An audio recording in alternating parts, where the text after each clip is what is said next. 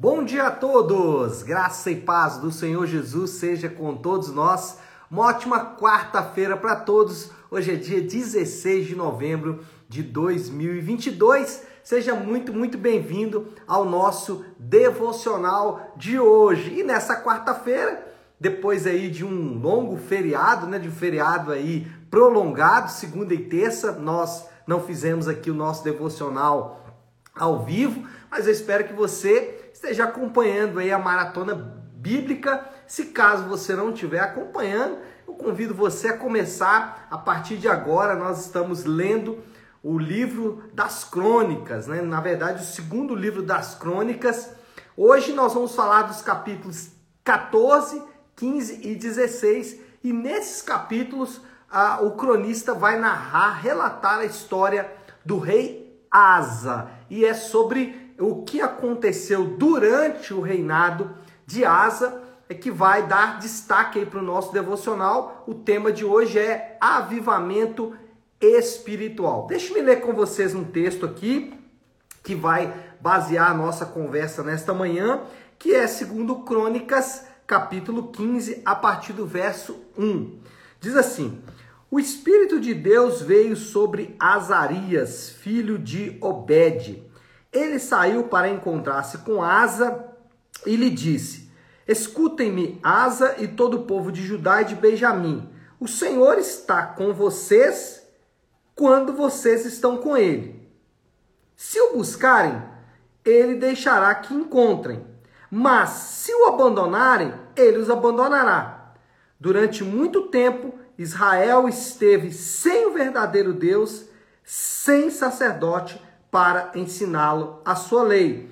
Mas em sua angústia, eles se voltaram para o Senhor, o Deus de Israel, buscaram-no e ele deixou que o encontrassem. Bom, Asa foi um rei reformador, ainda que no final da sua vida ele tenha sofrido um pouco ali, isso por causa da sua rebeldia, no final da sua vida ele resolve tomar algumas atitudes não muito boas, mas que obviamente não foram capazes de manchar o que ele construiu durante todo o seu reinado. E basicamente o que ele construiu foi um período de grandes reformas para a nação de Israel. A nação de Israel experimentou durante a sua vida um grande e poderoso avivamento espiritual. E falar de avivamento espiritual é importante porque nós também estamos em um período que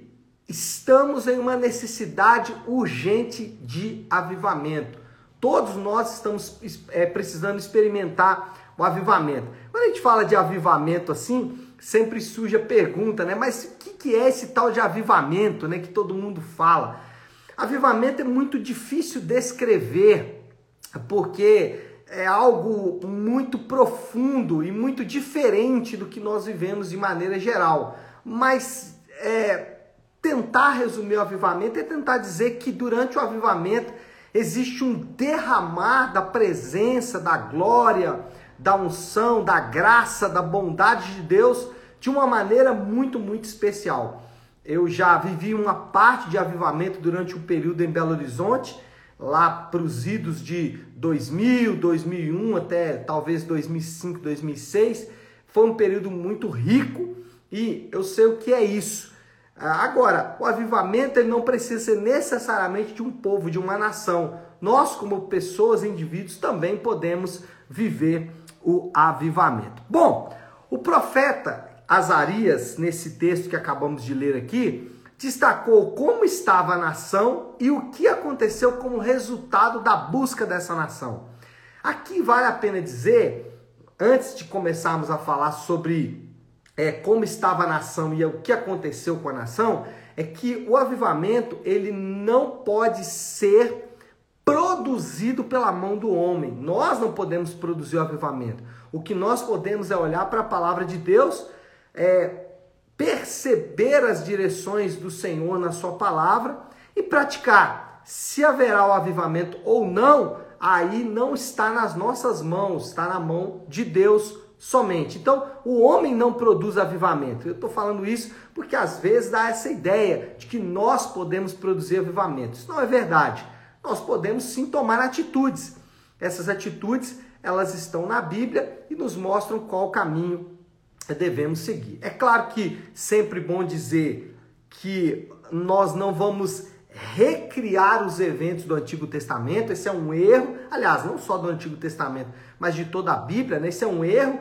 Ler, por exemplo, a história de Josué derrubando as muralhas de Jericó e tentar sair por aí destruindo barreiras, muralhas, né? Isso não vai acontecer, não é assim que nós devemos tratar a Bíblia. Mas os princípios gerais, eles são valiosos e é sobre os princípios gerais que nós devemos nos deleitar e principalmente sobre os princípios gerais é que nós devemos realmente meditar. Então vamos lá. Primeira coisa aqui que aconteceu com a nação e que, é, aliás, como estava a nação e o que aconteceu como resultado da busca do povo. Primeiro, arrependimento do afastamento voluntário de Deus. O versículo 2, na parte A, vai dizer o seguinte: é, ele saiu para encontrar com Asa, ele diz: Escutem-me, Asa, e todo o povo de: O Senhor está com vocês enquanto vocês estão com ele. Então, o povo precisava reconhecer que eles estavam afastados do Senhor e que eles tinham feito isso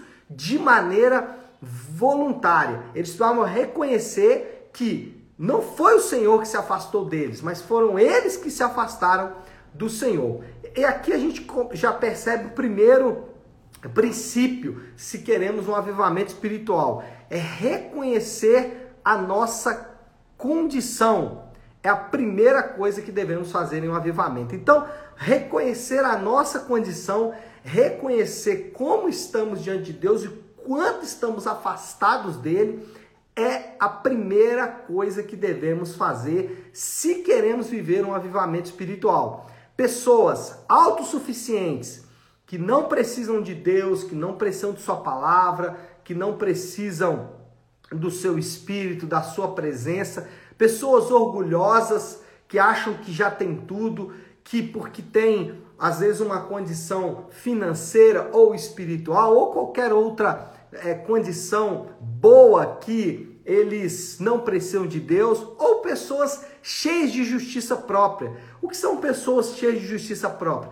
É aquelas que se fiam no que elas fazem. Então elas dizem: Não, eu sou uma pessoa de muita oração, então Deus tem que derramar o seu poder sobre mim. Né? Eu sou uma pessoa que ajuda muita gente, eu faço muita coisa boa. Isso é justiça própria. Os que têm a justiça própria, autossuficiente e orgulhosos, eles não podem experimentar o avivamento. Por quê? Porque eles estão confiando neles mesmos. Eles não reconhecem a sua real condição diante de Deus. Eles não percebem que precisam arrepender-se dos seus pecados. E arrependimento, já que essa é a primeira condição, arrependimento envolve, primeiro, reconhecimento do pecado. Então, nós, se queremos viver o avivamento espiritual, precisamos reconhecer a nossa condição de afastamento de Deus e o nosso pecado. Se ficarmos dando desculpa para o pecado, desculpa para a vida é, que nós muitas vezes vivemos, isso não vai gerar avivamento, isso não vai produzir o avivamento em nossas próprias vidas. Então, primeira coisa, arrependimento envolve reconhecimento do pecado. Segundo, não só reconhecer, mas tristeza pelo pecado.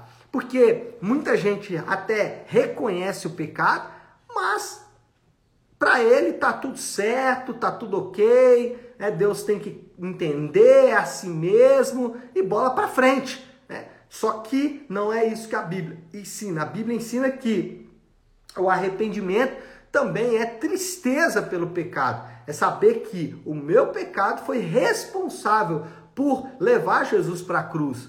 Né? Quem matou Jesus não foram os romanos, ou os judeus, ou os fariseus. Foi o meu pecado. E eu preciso reconhecer isso. Eu preciso reconhecer que o meu pecado é que trouxe é, dor e angústia para o meu Salvador. E o terceiro, reconhecimento do pecado, tristeza e abandono do pecado. Arrependimento envolve largar o pecado para trás. É, não dá para você arrepender e continuar com o pecado. um arrependimento verdadeiro envolve o abandono do pecado. Então, se não há abandono do pecado, obviamente não há arrependimento por aquele pecado. Então, essas três coisas envolvem o pecado. Primeira coisa, essas três coisas envolvem o arrependimento, né? Reconhecimento do pecado, tristeza pelo pecado e abandono do pecado. Bom, primeira coisa então, o povo tinha que reconhecer que estavam afastados de Deus, arrepender disso. Segundo, busca sincera do Senhor. O versículo 2, na parte B, fala assim: Se o buscarem, ele deixará que o encontrem, mas se o abandonarem, ele os abandonará. O povo deveria buscar ao Senhor, que em contrapartida se deixaria encontrar. É, essa é o, o, o, a grande beleza disso aqui. Né? Não só a busca. Quem busca o Senhor de fato certamente vai o encontrar. Porque essa é a contrapartida que Deus dá para aqueles que o buscam. Agora, quando a gente fala de buscar o Senhor, o que realmente significa buscar ao Senhor? O que nós estamos querendo dizer com buscar ao Senhor? Primeira coisa em relação a buscar ao Senhor é confiar somente nele, deixar os deuses falsos. Por quê? Quando nós estamos falando de buscar ao Senhor, nós estamos falando de buscar a Deus em contraste com outros deuses. Deixe-me falar rapidamente sobre outros deuses. Por exemplo, o é, buscar outros deuses pode ser, no extremo, buscar outras divindades, mas pode ser buscar outras coisas, como por exemplo dinheiro, ou sexo, ou é, a, a saúde, uma coisa boa, mas que você confia mais do que o próprio Deus. O Asa passou por isso. Então, a primeira coisa que a gente precisa identificar o que são outros deuses. São todas as coisas, até coisas boas, que você busca para encontrar alegria, saciedade, prazer. Então, buscar a Deus é deixar de confiar nessas coisas para confiar somente em Deus. E hoje isso é muito difícil porque a idolatria, especialmente a coisas que são boas, como acabei de dizer, saúde, dinheiro, família e tudo mais, tem estado na crista da onda. Então, nós temos que confiar somente no Senhor para nossa alegria. Você é plenamente satisfeito só em Deus? Você é plenamente satisfeito só em Cristo? Essa é a grande questão. Segundo, manter uma vida de comunhão com Deus. Isso é buscar a Deus. O que é manter uma vida de comunhão com Deus? Uma vida de oração, uma vida de leitura e meditação na palavra e uma vida de jejum. Isso é buscar a Deus. Buscar a Deus envolve essas coisas. Envolve você se relacionar com Deus através da oração, da palavra e também do jejum. Isso não como maneira de agradar a Deus, mas como forma de ter comunhão com Ele, de buscar Ele e de estar mais próximo dele. Primeiro, arrependimento. Segundo, busca sincera. Terceiro, retorno à lei de Deus. O versículo 3 vai dizer: Durante muito tempo Israel esteve sem o verdadeiro Deus e sem sacerdote para ensiná-lo e sem a lei. Então, a terceira coisa aqui é que a palavra de Deus deveria ocupar de novo o centro da nação. E aqui vale algumas percepções em relação à autoridade da palavra. Primeira percepção: nós somos lentos em perceber o poder da palavra de Deus. A Bíblia descreve a vida das pessoas fora da palavra de Deus e mesmo assim nós não nos atentamos. Então, a primeira percepção aqui é que a gente é lento em perceber o poder da palavra. Né? Nós lemos aqui várias vezes várias pessoas que se afastaram da palavra e que viveram consequências drásticas e ainda assim a gente é lento em perceber o quanto estamos afastados da palavra de Deus. Segunda percepção da palavra em relação à autoridade da palavra é que nós somos rápidos em arrumar desculpas para desobediência. Essa é uma percepção também aí muito clara. Nós rapidamente arrumamos ali alguma desculpa para desobedecer a palavra. É, essas desculpas normalmente elas estão atreladas a expressões do tipo: Deus não faria isso. Que Deus mandar pessoas para o inferno? Deus fazer isso? Não, não, não. Deus não faria isso. É a primeira coisa que normalmente a gente fala quando a palavra nos desafia. Ou aquela que é famosa, né? Deus conhece o meu coração, Ele me entende, Ele sabe das minhas lutas. Isso é desculpa para desobedecer a palavra de Deus. E a terceira, né, essa também é fantástica. O meu pastor está sendo muito radical. Eu já falei isso várias vezes, né? É, contra os meus pastores, quando eu era desafiado ou quando sou desafiado a obedecer, fala a mesma coisa. Isso aqui ninguém está imune, né? Ainda que eu seja pastor, de vez em quando também eu falo assim: não, Deus está querendo demais de mim. Mas essas são reações ou desculpas que nós temos quando nós estamos desafiados pela palavra de Deus em obedecer. Então, essas duas percepções em relação à palavra. Primeiro, que nós somos lentos em perceber o poder dela, ainda que a Bíblia nos mostra ali vários exemplos de pessoas que desobedeceram e trouxeram consequências ruins em relação à sua própria vida. E, por outro lado, nós sempre arrumamos desculpas e aí nós somos muito rápidos, né? Muito rápidos em tentar arrumar desculpas, então, para não obedecer a palavra de Deus. Bom, três coisas aqui que aconteceu com a nação, princípios que devem nortear a nossa própria vida em busca de avivamento espiritual: arrependimento, busca de Deus e retorno à palavra, retorno à obediência à palavra. É claro, e aí já é a moral da história, né? Já para resumir aqui, que o avivamento, é óbvio que o avivamento pertence a Deus ele pode derramar ou não do seu espírito sobre nós. Contudo, nós somos convocados a desejar o doce frescor da presença de Deus. Nós não sabemos se Deus vai derramar do seu avivamento ou não, mas nós podemos desejar isso. E nós fazemos isso com atitudes como essas que acabamos de dizer agora. E aí, o desafio do Léo para esta quarta-feira iniciando essa semaninha curtinha, né? o desafio é busque avivamento na sua vida pessoal. O avivamento não alcança um povo sem alcançar primeiro pessoas. E nós devemos buscar então avivamento na vida pessoal. Como fazemos isso? Deixe o pecado, busque a Deus e obedeça a sua palavra. Só isso. Deixe o pecado, busque a Deus e obedeça a palavra dele. Tá certo, meu povo?